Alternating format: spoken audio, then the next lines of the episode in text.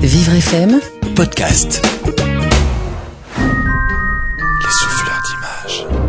On en parle jusque dans l'édition 2016 des plus beaux musées du Petit Futé, figurez-vous. Le musée de la vie romantique poursuit l'enrichissement de sa collection. De nouvelles œuvres acquises dernièrement, dont la translation de la Sainte Maison par les anges, réalisée entre 1828 et 1837 par Pierre-Claude François Delorme.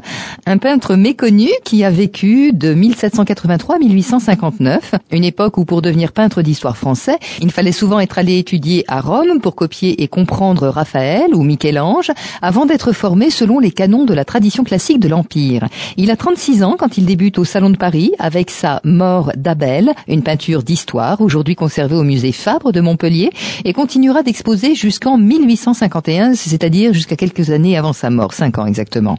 Principalement avec des peintures mythologiques, religieuses ou historiques. La translation de la Sainte Maison par les anges est un exemple. On s'approche?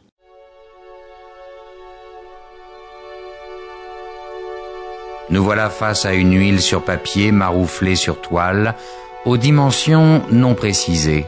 Une œuvre puissante, lumineuse, rayonnante et des plus colorées.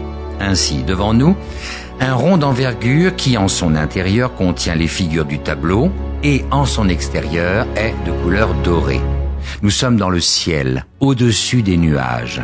En bas du cercle du tableau, au-dessous des nuages, sous un ciel bleu, figure une maison dont le toit supporte une croix, sa face présente une porte à deux battants marrons. Des anges semblent soulever dans les airs cet édifice religieux et modeste.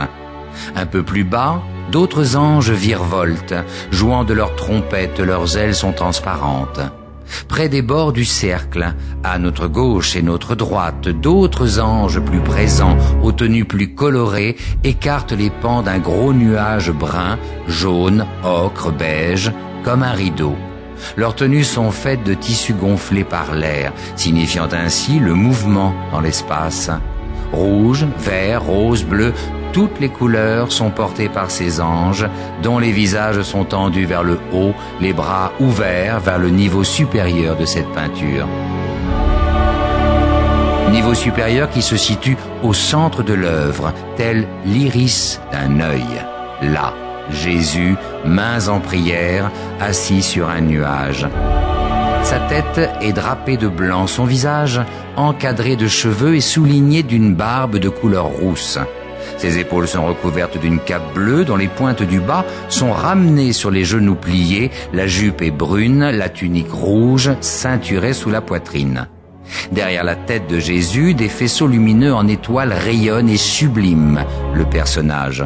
Dans son dos, une lumière forte transperce un autre nuage qui enveloppe le Fils de Dieu. À ses pieds, au pied du coussin de nuage sur lequel repose Jésus, des anges et aussi des femmes vêtues richement.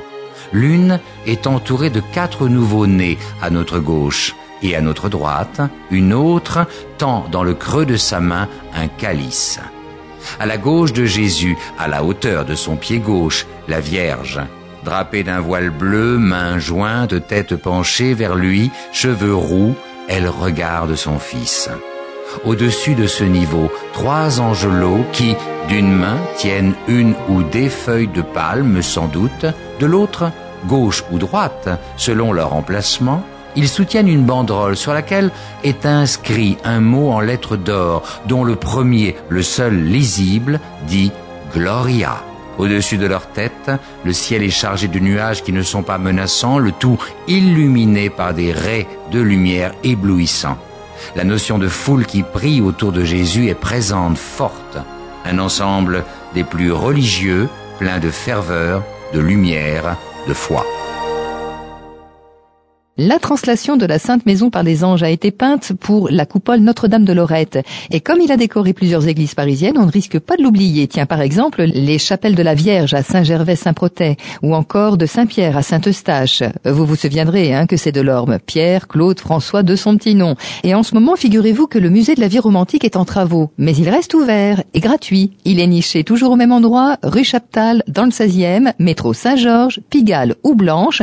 Et plus d'infos sur ce musée sur paris-musée.fr. Vivre FM, podcast.